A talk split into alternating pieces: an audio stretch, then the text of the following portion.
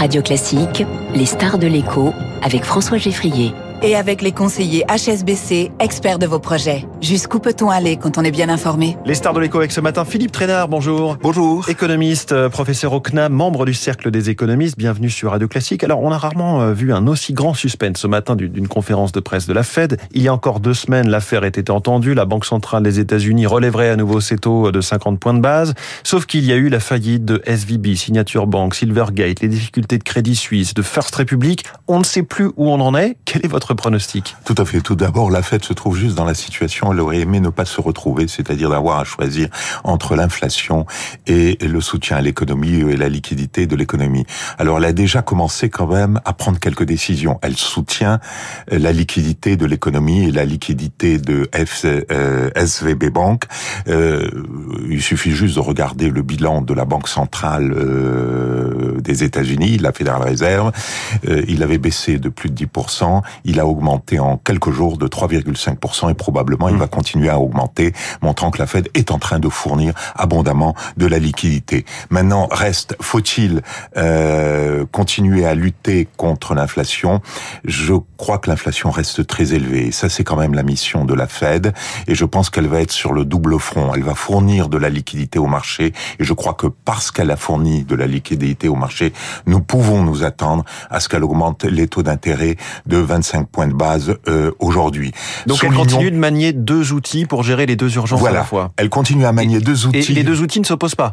Jusqu'à présent, les deux outils étaient, étaient utilisés de concert. Je baisse mmh. les taux et j'augmente la liquidité. Et maintenant, on va les, les utiliser de façon opposée. Mais on fait Mais ce... plus de liquidité, est-ce que ça encourage pas tout de même cette inflation?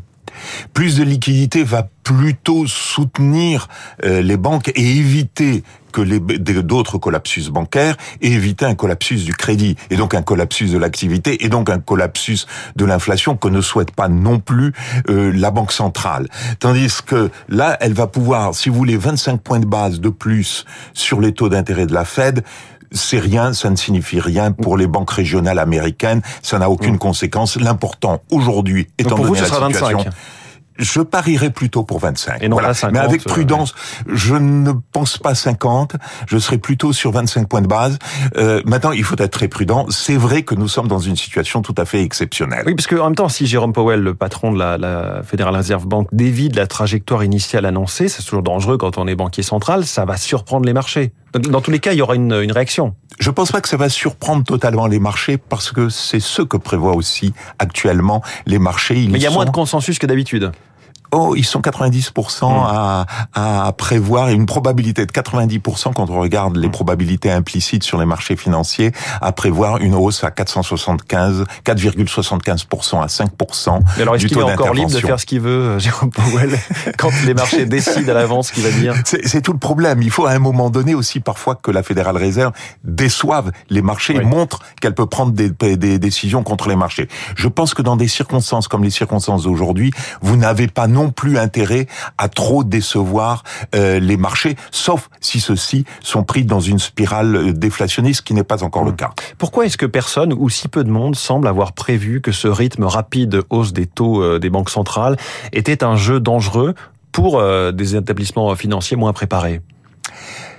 Alors, je pense qu'il y a Parce eu... que l'alerte sur la oui, Silicon Valley oui. Bank, elle intervient euh, après Absolument. des mois et des mois de hausse de taux. Vous, vous avez raison. Alors, qu'est-ce qui a changé entre avant 2008 et aujourd'hui Il y a une chose qui a changé, il y a moins de euh, prêts interbancaires, moins de relations interbancaires, beaucoup moins qu'auparavant. Beaucoup de la relation, de la liquidité de la banque passée par la banque centrale et non plus Hmm. mmh. par le marché interbancaire, même si le marché interbancaire était progressivement en train de reprendre sa place. Et donc il y avait une sorte de bénigne neglect par rapport euh, à la hausse des taux d'intérêt en se disant le mécanisme de contagion que nous connaissons traditionnel, qui est le crédit interbancaire, eh bien n'est plus vraiment quelque chose que l'on craint. En fait, on s'est retrouvé face à un problème très classique de désajustement entre l'actif et le passif. Un actif qui est trop long par rapport au passif et pas assez de capital pour couvrir ce désajustement avec la hausse des taux.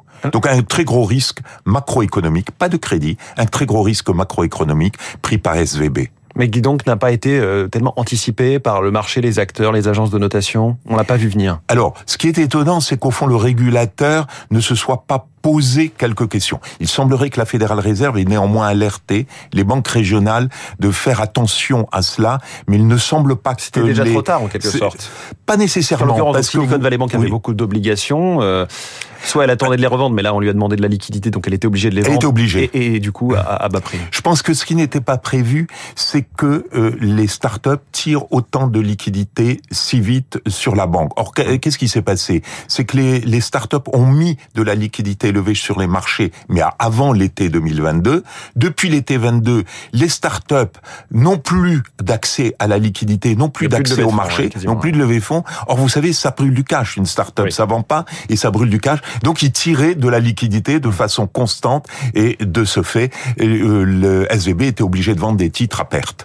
Philippe Trainard, toute autre actualité économique, c'est blocage en France, transport en commun, euh, pénurie de carburant euh, qui s'installe, les poubelles et qui continuent d'occuper les trottoirs de Paris. Est-ce que là, on commence à risquer des effets de cette mobilisation contre la réforme des retraites sur l'économie?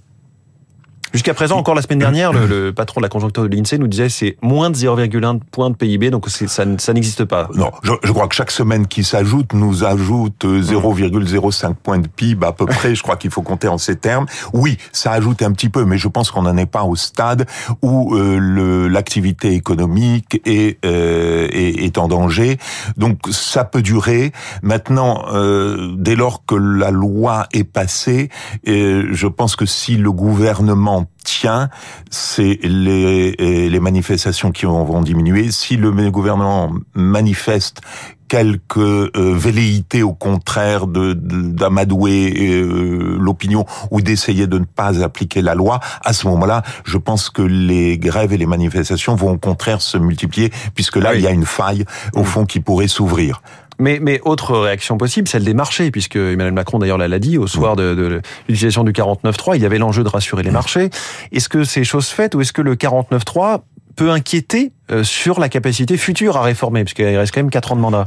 Oui, non, il est, il est certain que tout le monde s'interroge comment le gouvernement va-t-il gouverner? Les marchés euh, sont d'une certaine façon rassurés que euh, Emmanuel Macron aille au bout de cette réforme, qui est au fond la seule réforme pouvant plus ou moins contribuer euh, à, à, réduire l'ampleur des déficits à l'avenir, l'ampleur de la dette publique, même si très honnêtement c'est quelque chose, nous parlons de choses extrêmement modestes, à la fois dans les faits, hein, 7, 7 à 9 mois de plus de travail dans la vie d'un homme, et deuxièmement des montants en réalité euh, qui se situent aux, aux alentours de 12-15 mmh. milliards, alors que très probablement beaucoup d'articles que l'ont mentionné, le déficit du système des retraites est beaucoup plus large.